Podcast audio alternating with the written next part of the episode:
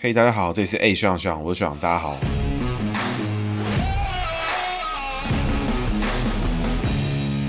嘿，大家好，这是 A 学长学长，我学长，大家好，学长又回来了。今天要讲的是朱立伦哦，前新北市市长。那朱立伦前前几天还是上个礼拜，在嬉皮笑脸说什么他是会计教授啊，会计宗师啊，在那边大谈他的统计会计的专长，然后一直大肆的跟大家说明说，在统计呢跟会计上面都没有校正回归这个字眼。那他说的是正确的，因为真的没有这个字眼。这个我觉得就是陈时中在耍白痴啊，特地创了一个名词，然后搞得大家很乱哦，然后没事莫名其妙被打一个莫名其妙。简单讲一下，如果按照检测结果的时间来回报案例数量的话，那这样在检测数量少的时候，检测结果产生的时间跟裁剪的时间不会有时间差。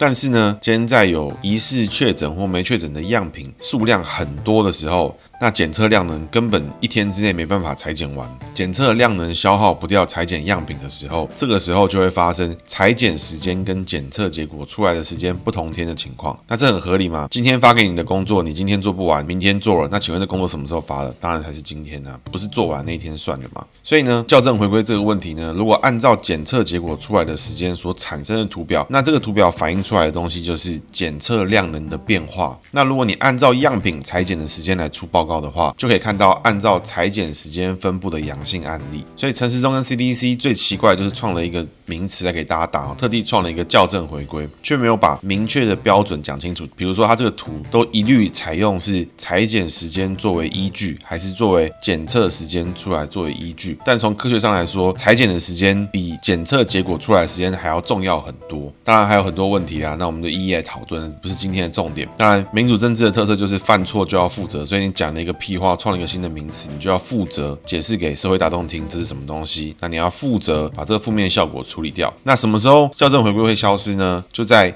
检测量能可以大过于裁剪数的时候，也就是说，假设我们今天一天台北市能够验出五千例，那今天只送四千个 sample 进来，那今天就可以验出来，那这个时候就不会校正回归。但是如果检测量能一直没办法超越裁剪的数样品的时候，那这时候每天都还是会有校正回归，这个超级合理。但是这事情就做不完，就这就这样。刚前面提到，民主政治就是要负责，所以负责呢，所谓负责绝对不是林家荣那种说啊。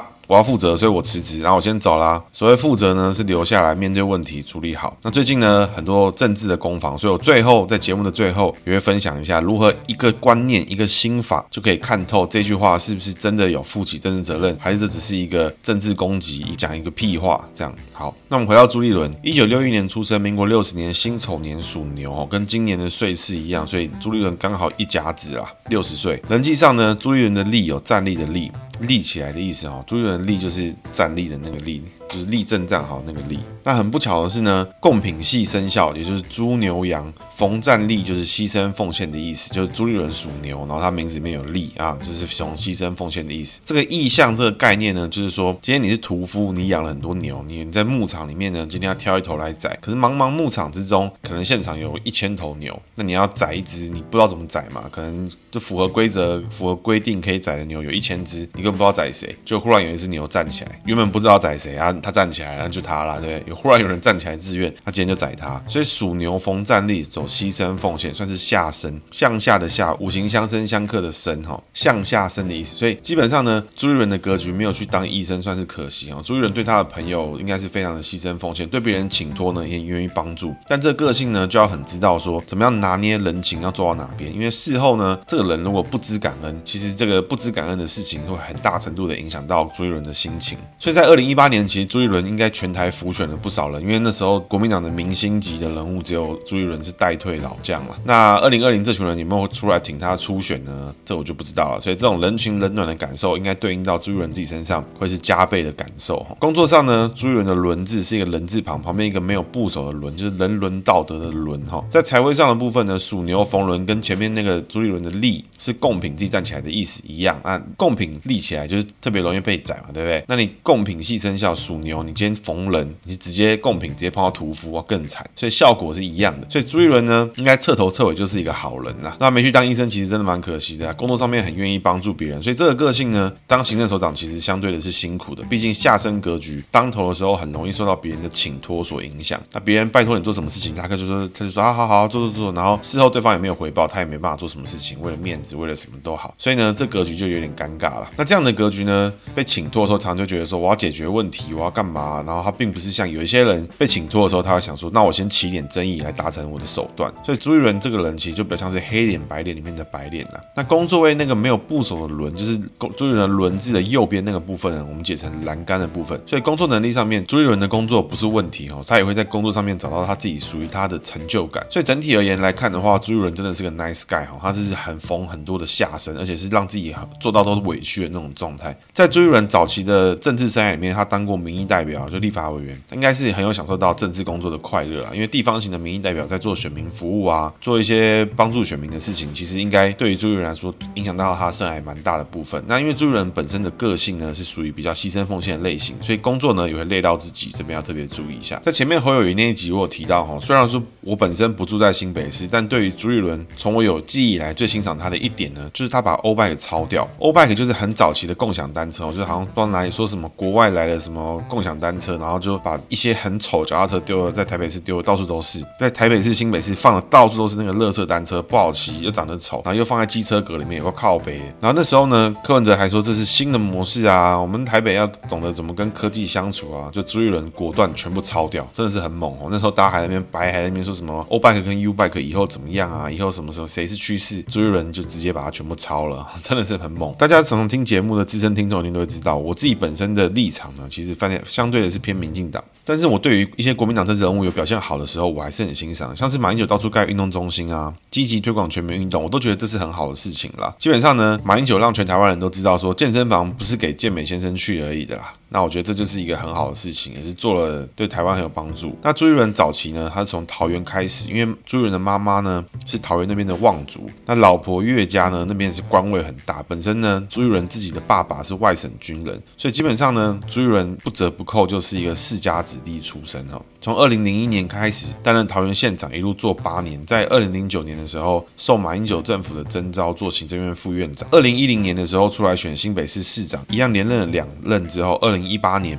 就是正式毕业了。中间呢找了侯友谊当副市长培养作为接班人，这在我们上一集侯友谊那一集有提到。那在二零一六年的时候呢，朱立伦也有挑战总统，中间还有经历了洪秀柱啊换柱事件什么的，所以。可以这么说，就是基本上朱立伦就是做好准备，在马英九之后要来挑战当总统。那在二零一零年的时候，他在新北市的选战就已经打赢了六年后的对手蔡英文。但是朱立伦本身的影响力呢，还是不如马英九负面的影响力啊，这就是蛮可惜的。那论背景的话来说，朱立伦也不如马英九的纯正啊，不像马英九还当过蒋经国秘书啊，在地方上的实力来说，马英九虽然不像朱立伦在桃园有那么强大的地缘关系，但相对的，因为一直以来从政的早期生涯都在桃园，也让朱立伦可以得到了媒体曝光。相对的比较少，所以在新北市之后的八年，就从二零一零年开始的这八年，算是朱立伦在台湾政坛很重要的根基时间哦。因为新北市幅员还蛮大，而且也是现在台湾里面人口数最多的一个城市。那我必须说哦，各位可以仔细观察一下朱立伦的背景。朱立伦在国民党十几年来行政资历，应该是数一数二完整的人哦。从民意代表到行政首长，从早期的桃园县长到后面的新北市长，甚至在中央也有担任过行政院副院长啦，算是资历很完整。当然，我们前面节目有提过过啦，政治人物。都是一批一批的风格在换，所以他跟马英九同梯出现，但马英九总统都玩完八年了，再轮到朱立伦的时候，朱立伦就刚好已经有点有点那个风格就开始过气了。接下来碰到对手蔡英文，又碰到韩国瑜，基本上就是很可惜啦，因为寄生于何生亮，他的风格就是比别人都晚了一个世代。那在他的世代可以的时候呢，别人又是又有更强大的明星，所以就真的是这个时不我与啊，那蛮衰的。那他的风格呢，其实可以看出来，朱立伦的风格一直都比选民的喜好还要晚一点哦。这个现象。从洪秀柱初选的时候就有点出现，因为那时候大家都很觉得洪秀柱小辣椒嘛，多好啊，什么可以讲真话。那在下一次的初选的时候又碰到韩国瑜，这个是更会讲真话了，这个是真的是蛮衰的啊。所以他碰到韩国瑜的时候，几乎已经完全没有优势，真的算是很可惜啊。基本上也期待朱立伦未来的发展哈。那这边跟大家分享一下，就是朱立伦的家人啊，就是说本身说朱立伦就是不知道有没有兄弟姐妹，如果有姐姐的话，可能叫 Julia。哎，这好，以上这个是屁话。那朱立伦其实一直有被说是剪彩大师啊，什么三环三线梦里相见。其实我是有发现朱立伦有一个特殊能力，其实还蛮屌的。那并没有完全没有负面的意思哈，因为我发现朱立伦还蛮会提升房价的。基本上凡是有他的足迹，房价就是井喷。各位可以看哈，桃园青埔、八德、龟山、南坎，那这个机捷沿线，那新北的话更是飞天呐。那个三重、中友和、板桥、林口、芦洲、新庄都是一直在狂喷啊。我不是在暗示在说，我不是在暗示朱立伦带头炒房，因为他也没这个本事。但是呢，他一定在相对交通建设有到位的时候做了一些事情。那这几个地方我前面提到，其实会房价会喷，主要也是因为交通建设有逐步到位啊。当然，交通建设绝对不是朱一伦一个人在那边盖捷运，一个人在那边锁那个捷运的轮子，绝对不是这样。所以我觉得很有意思，因为它的时间点都蛮刚好的。那这一集呢，我会特地从朱一伦开始，也是希望说，从朱一伦身上呢，我们可以开始往前把台湾选举的过往跟历史带来，也就是说，从过去的地方士绅啊、地方派系来跟大家分享说，台湾过去的政治是怎么开始传递给更多人。从日治时期的蒋渭水的那个年代，到党外时期开启的第一次，他们怎么开始，怎么怎么中间怎么纠葛，然后他们的背景可能都趋向于什么，他们是怎么样在做互动？因为我们现在有网络，大家都觉得一切都好像很合理，滑头滑手机都知道了。但这个年代呢，可能电报不能传超过几个字，哎，可能还要写个信，飞鸽传书，台北到台中一封信可能要一个礼拜、两个礼拜才寄得到。那在这个年代，台湾政治是怎么发展的？台湾过去的人面临到什么样的问题？跟我们一样对。那我觉得从朱立伦开始呢，就让大家知道说，其实还是有这样的士绅，地方的士绅，从桃园啊、台南啊，他们开始怎么样在交互的作用。那跟大家分享就是说，朱立伦的妈妈本身呢，她是桃园大戏的望族之后啦，所以老婆的岳家呢，岳父是高育仁，曾经是省议会议长。然后立法委员也当过台南县县长，所以岳家其实也是政治世家哈。那有趣的是，朱立伦相关的，比如说他岳家，比如说他自己本身的爸爸那边、妈妈那边，整个体系里面呢，只有朱立伦的爸爸是外省军人之后，所以就蛮厉害的。其他包含像是朱立伦啊，跟朱立伦老婆岳家高家这边，都是台湾本地的地方士绅为主哈。那朱立伦的老婆姓高，所以他爸爸叫高玉仁，在以前还蛮有名的政治人物。那这个朱元的老婆有个弟弟叫做高思博，那他也当过。立法委员在二零一八年的时候呢，也挑战过台南市长，那他也是经典了，因为算是当时韩流也帮不上忙的其中之一了。那我会对高思博特别有印象呢，主要是因为他的竞选口号，他竞选口号真的是太奇葩，就是不得不记住了，因为他的口号就是这个经济勃起啊。还是什么台南勃起，还是高斯勃起，我有点忘记。反正我我我上网查了之后，因为我那时候记得我是记得说这个我们要让台南勃起，我还是什么的。然后我后来上网查，我就发现说他其实是讲经济博企的，这是相当难忘的一个。口号了，那我觉得跟那个正常轮是有拼的，不过经济勃起还是有两下子啊，他必须承认他有这个创意在。那我们从这样政治世家切入，其实就告诉刑诉一个这个政治的一个接下来的气划，我们会有一系列的古早人系列，就在早期这种情况会怎么样改变我们的政治的圈子的影响，在这个地缘关系是什么，他们做了什么事情容易涉入政治啊什么的。我们先把故事拉回到朱立伦身上哈，其实朱立伦呢就是前一个梯次的明星首长梯队哈，当年就是有马立强之称啊，马英九、朱立伦、胡志强。相比现在的民进党呢，其实就像是有一点郑文灿、林佑昌、林志坚这种感觉。所以对比朱立伦的发展，其实很可以给郑文灿、林佑昌、林志坚来参考他们的后续的情况哦。那我们回到这一集开始哦，朱立伦在酸校正回归的事情，其实想跟大家分享，就是说政治攻防呢，讲什么真的都可以，都没有关系。但是要记得一件事情，讲完呢，这件事情要对自己加分，因为负责任的攻防就是说你自己的论述讲出来，或者你自己的论点讲出来，讲完明显智商压制，明显呢就是你跟你的幕僚比对手还要聪明，或是对手呢犯了明显的错误，你拼命打，哎，这也是 OK 的。那但是呢，这几年来一直观察朱立伦的打点哈，朱立伦的打法其实一直以来都有点像是出来起哄一下，刷个脸。那我觉得这个攻击方式以朱立伦本身个人的资历来看，相对是可惜了一点哈。那我前面有提到过说，我们要怎么样来判断政治性的攻击跟政治性的话语？其实原则跟心法真的超级简单，跟大家分享一次，你只要看这一句话讲出来，是不是不论真假。对错都是讲话的这个人在爽就好。我再说一次哦，一句话讲出来，是不是不论真假对错都是讲话这个人在爽？只要是的话，这句话就是政治攻击、政治攻防。那我现在举例给大家看啊，最近例子大部分都是由柯文哲做出来的。那我就觉得就是刚好就是他，哎，我也没办法。比如说呢，柯文哲就讲过说，八月没有打疫苗，台湾人死伤会很惨重。那我们往下推估他这句话的树状图，假设呢，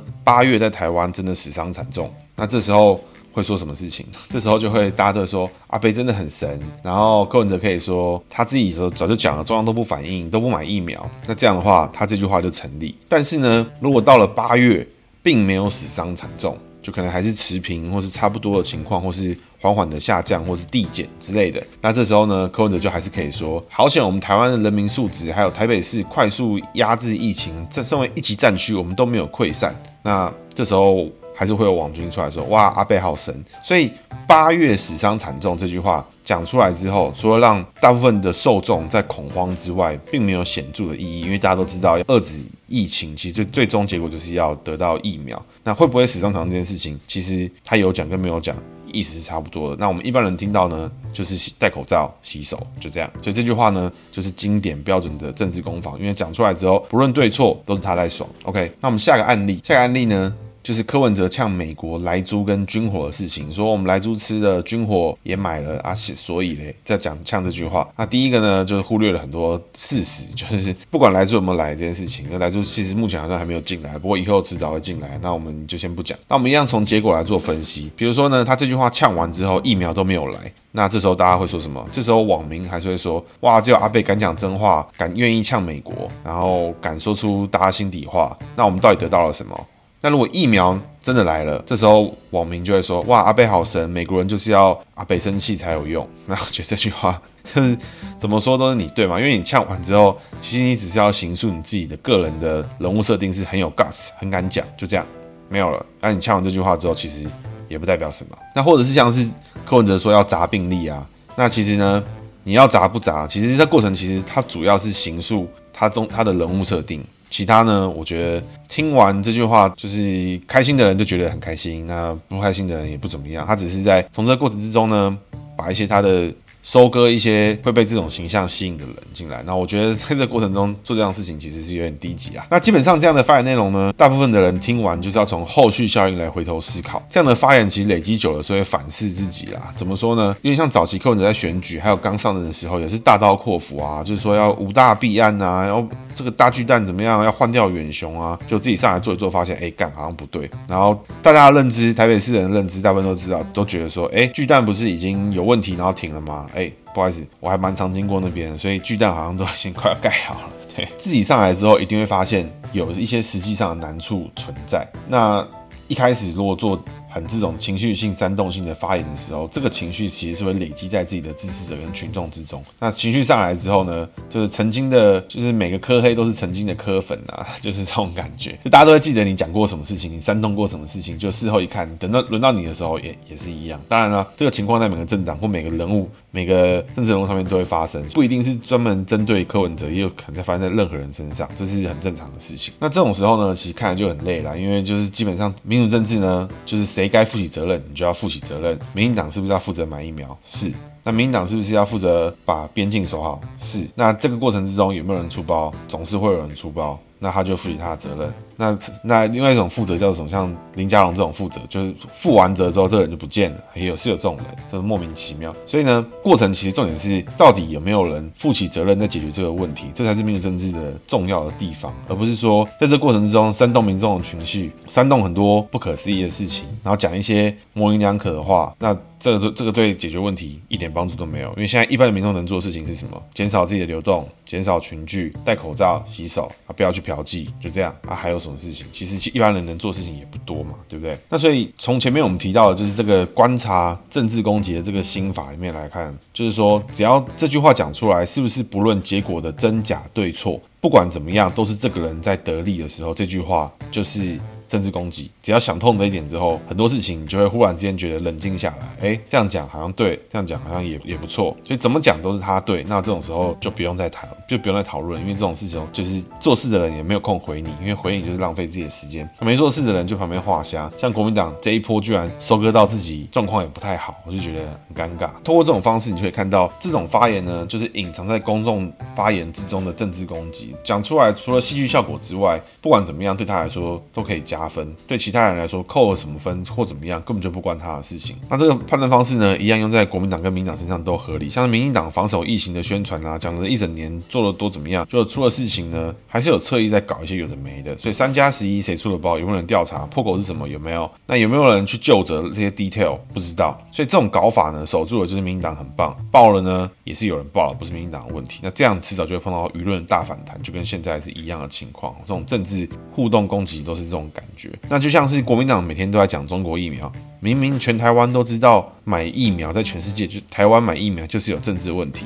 那这个时候最会解决政治问题跟两岸问题的国民党，忽然之间都只注意民生问题，说这种事情呢，绝对没有政治问题，要先跳过国与国的关系，疫苗先进来。这种呢，真的中国疫苗进来了，也是国民党救国救民。那疫苗呢，民进党不给他进，就是民进党把政治利益放在民众的安全之前。那这种攻击呢，基本上也是两面都可以得利啊。所以他这个疫苗议题，国民党怎么打？都是对的，所以我觉得，干有完没完？真的想进呢，就跟郭董一样吗？赶快申请安排加速验收啊，走合法流程啊。所以怎么看透政治攻防，就在本期节目泄露了唯一心法。你只要看是不是讲到最后都是这个人在爽，你其实就知道这一句话讲出来的目的是不是只是要获取自己的政治利益。那过去呢，很多国民党官员其实讲话大家听起来很不得体，像是马英九常常有一些言论，那当然这些言论最后都贴在他自己身上。我就觉得这样的发言都还算是负责任的发言。比如说马英九说一个便当吃。不够，你可以吃两个啊，或是那个告别式一二三四五六七八九十，对，他讲这种很奇怪的事情。但是吴敦义白海豚会转弯，无薪假可以拿诺贝尔奖。那这个事情讲完，他也没有怪别人说民进党这么关注我，是不是只想怎么样，或是就是把这种事情抹乱七八糟。马英九跟吴敦义某种程度上面就很负责的把这个标签贴在自己身上，他就也没有要甩锅的意思。那我觉得就还可以接受。这个发言，因为大家都记得啊，这个是白副总统啊，是干嘛？我觉得这种是政治攻击，大家也他还算负责任，并他并没有要隐藏自己的意图的意思。那我觉得这样，我觉得都还算可以接受，虽然只是有点蠢而已。什么叫做我觉得不负责任的攻击呢？就是讲完，公众其实什么都不记得，只记得说谁很敢讲，谁讲的是真话，但是他真的讲了什么，或者他真的造成了什么改变，其实没有人记得，没有人记得他做了什么，但只记得说这个人很有 guts。那这句话呢，基本上没有解决实质问题呢，也没有造成什么好的。帮助就是完全不负责任的发言，所以也没什么责任好负。那我觉得这种发言就相当低级了。那我们回到朱一伦身上，朱一伦做的这种攻击啊，就是说他是会计宗师啊，教会计这么久，从来没听过有校正回归这四个字。那这种攻击呢，也是经典类型，就是我的个人经典春联。那如果大家有兴趣的话，可以可以私信我，我们就在预购。我的春联就是这样，上联呢就是你不讲话，没有人会把你当白痴；下联呢就是你一讲话，大家都知道你是白痴。横批呢，干娘闭嘴。这个类型的攻击经经典之处就是。攻击完了之后，本身这个政治人物自己的铁票区块并不会特别的高兴，特别的兴奋。但是呢，你的对手会觉得你好像蛮智障的。这个具体案例真的很多了，那可以翻翻看朱一伦的发言就知道什么叫像是什么拿正常人来自嘲啊，像是呛自己是会计教授啊，呛学历啊，然后没听过校正回归，然后完全避谈校正回归本身的问题是什么。像我这种没有当过行政院副院长的人都可以知道校正回归是为什么出现。但是他当过行政院副院长，他当过新北市长，他当过立委，他当过台。县长，然后他说：“对不起，校正回归这四个字我没听过。”他当然没听过啊，因为这四个字就是陈时中这个白痴创出来的。但他背后的意义是什么？他为什么会发生这件事情？这件事情碰到了，我们要怎么样向民众交代？我们要怎么样向公众知道说为什么会发生这个事情？为什么数字会有落差？那这个落差代表什么意思？他并没有负起这样的责任，他只是让更多人知道他是个正常轮，就这样。还有很多啦，所以呢，也欢迎大家私讯我分享。那这一期呢，就是比较多在讲政治的这个攻防的部分。那唯一的心法，大家也必须要记得，就是听完这句话，任何一句话你都可以去思考。这句话讲完之后，是不是都是这个人讲的人在爽？如果是的话，这句话就是他妈政治攻击，没什么好记得。但是我这句话讲对了，他也没有比较厉害；讲错了，他必须要负起政治责任，被人家攻击。那这句话呢，你就可以好好听这个政治人物他在讲什么东西。接下来呢，是今天的姓名学小技巧，属牛逢人走牺牲奉献哦，跟萧美琴的属猪逢人是一样的概念，特别的牺牲奉献。如果牺牲奉献对象不知道知恩图报的话呢，还会有带有格外的辛酸委屈的状况。所以像是朱立伦的人生呢，他本身一定经历过很多帮助了别人之后，但事后自己觉得没有获得应有的回报。所以碰到这个格局的朋友，请务必记得哦，当你没有得到应有的回报的时候，有很大的几率其实是对方根本不知道这样回报你是对的，所以你可以开口。不妨直接一开始就先告诉他，我帮了你这个忙，我想要得到什么回报？你想，你至少要请我吃一次饭呢，或者你至少要怎么样，或是这个里面我要分一杯羹呢，或怎么样都可以。对方不会没有听到你说，就自动把你想好的事情双手放到你手上，这事情是不会发生的。那如果你都讲了，还是没有获得预期的回报的话，那这就不是一个好的合作对象啊！就以后就不要再跟他合作，你不要再去猜，不要再去预想他会给你正确的东西，不会发生。OK，所以属牛逢人的朋友们，你要记得，帮助别人还是你喜欢的事情，也是快乐的事情。但是事后越想越不爽，这个。委屈啊，其实没有必要。